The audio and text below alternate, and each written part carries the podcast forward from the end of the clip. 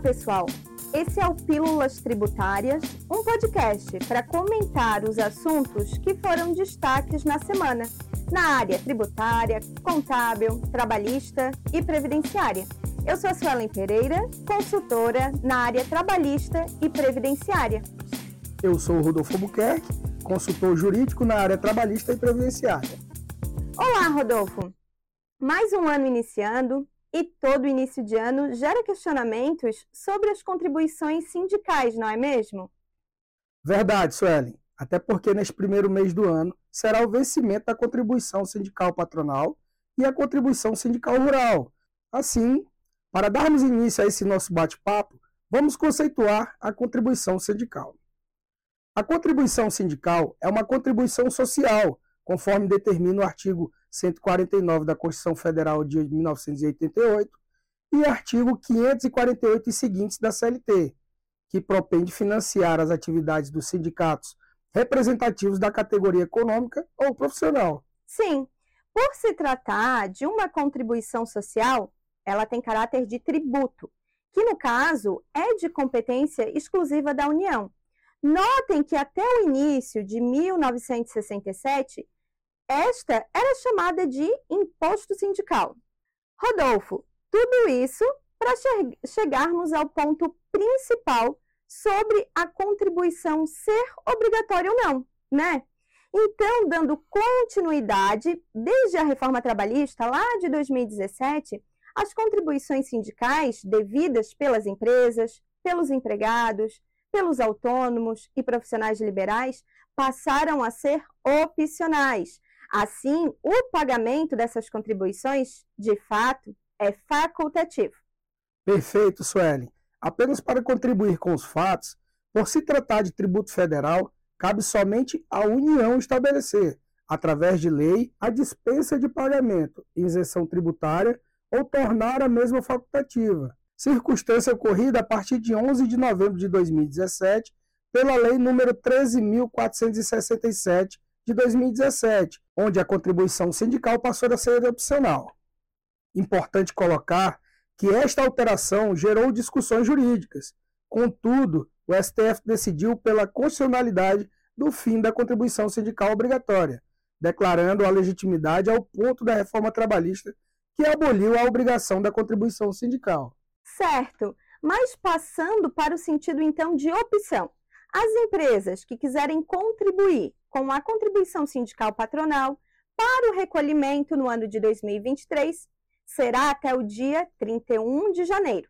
Outro ponto, como dito, esta é um tributo federal. Assim, o valor está definido em lei, que corresponde a uma proporção equivalente ao capital social da empresa, mediante aplicação de alíquotas, conforme o artigo 580, inciso 3 da CLT. E como que faz para emitir a guia GRCSU para o recolhimento? A GRCSU está disponível para o preenchimento nos endereços eletrônicos do gov, gov.br/trabalho e no portal da Caixa Econômica. E o pagamento pode ser efetuado para a entidade sindical representativa da categoria econômica ou profissional, conforme o enquadramento sindical.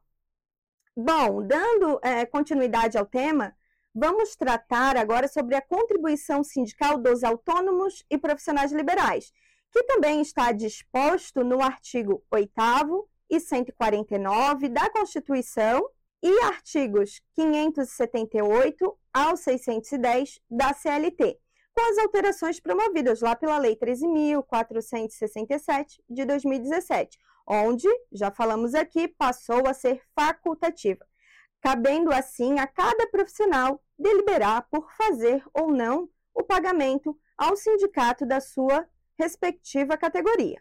Caso seja a opção de contribuir, o valor da contribuição sindical dos autônomos e profissionais liberais consiste numa importância correspondente a 30% do maior valor de referência, MVR, fixado pelo Poder Executivo na forma do inciso 2 do artigo 580 da CLT e pela nota técnica do Ministério do Trabalho e Emprego número 5 de 2004. O prazo para recolhimento é até o último dia útil do mês de fevereiro de cada ano, conforme estabelece o artigo 583 da CLT. Em 2023, o recolhimento da contribuição sindical deve ser também através de GRCSU, até o dia 28 de fevereiro. Quanto à contribuição sindical dos empregados, correspondente a um dia de trabalho no mês de março de cada ano, até o presente momento não houve alteração legislativa. E esta somente poderá, de fato, ser descontada na folha de pagamento dos empregados se estes autorizarem previamente e de forma expressa o seu empregador, conforme o artigo 580 e 582 da CLT, visto que tal contribuição tornou-se voluntária com a reforma trabalhista. Orientamos as empresas a adotarem sempre o uso de uma autorização para o desconto da contribuição sindical para se resguardar de problemas jurídicos no futuro. Lembrando que não é válido incluir em instrumento coletivo de trabalho cláusula normativa fixando obrigatoriedade de recolhimento de contribuições aos sindicatos, conforme estabelece o artigo 611b da CLT. Rodolfo, caso o empregado autorize o desconto, qual é o dever do empregador? Então, Sueli, o empregador deverá descontar a contribuição sindicato do empregado, equivalente a um dia de remuneração percebida no emprego no mês de março, e recolher no mês seguinte ao desconto, ou seja, até o final do mês de abril. O recolhimento será feito através de GRCSU, como já dito, e direcionado à entidade sindical representativa da categoria do emprego. Suelen, vamos para a última contribuição sindical da nossa lista, que é a contribuição sindical rural. Vamos lá!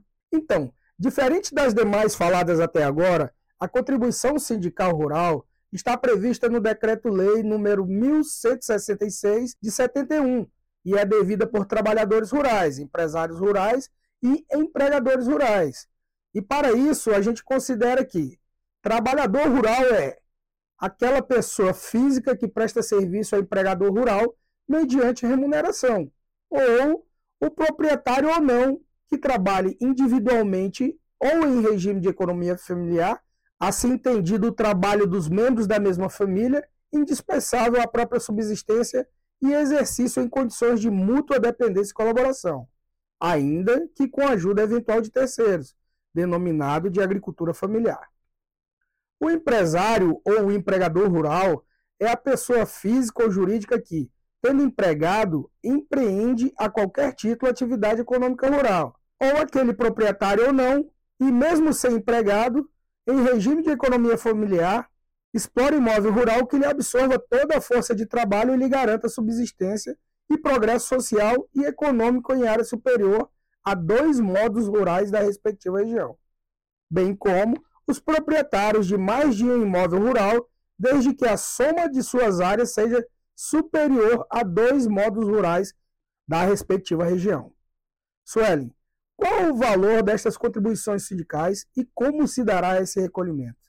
A contribuição sindical rural será com base nas informações prestadas pelo proprietário rural ao cadastro fiscal de imóveis rurais, que é através da Receita Federal. Quando se tratar de pessoa física, o cálculo é com base no valor da terra nua tributável da propriedade, constante também no cadastro da Receita Federal, utilizado para lançamento dos impostos sobre a propriedade territorial rural.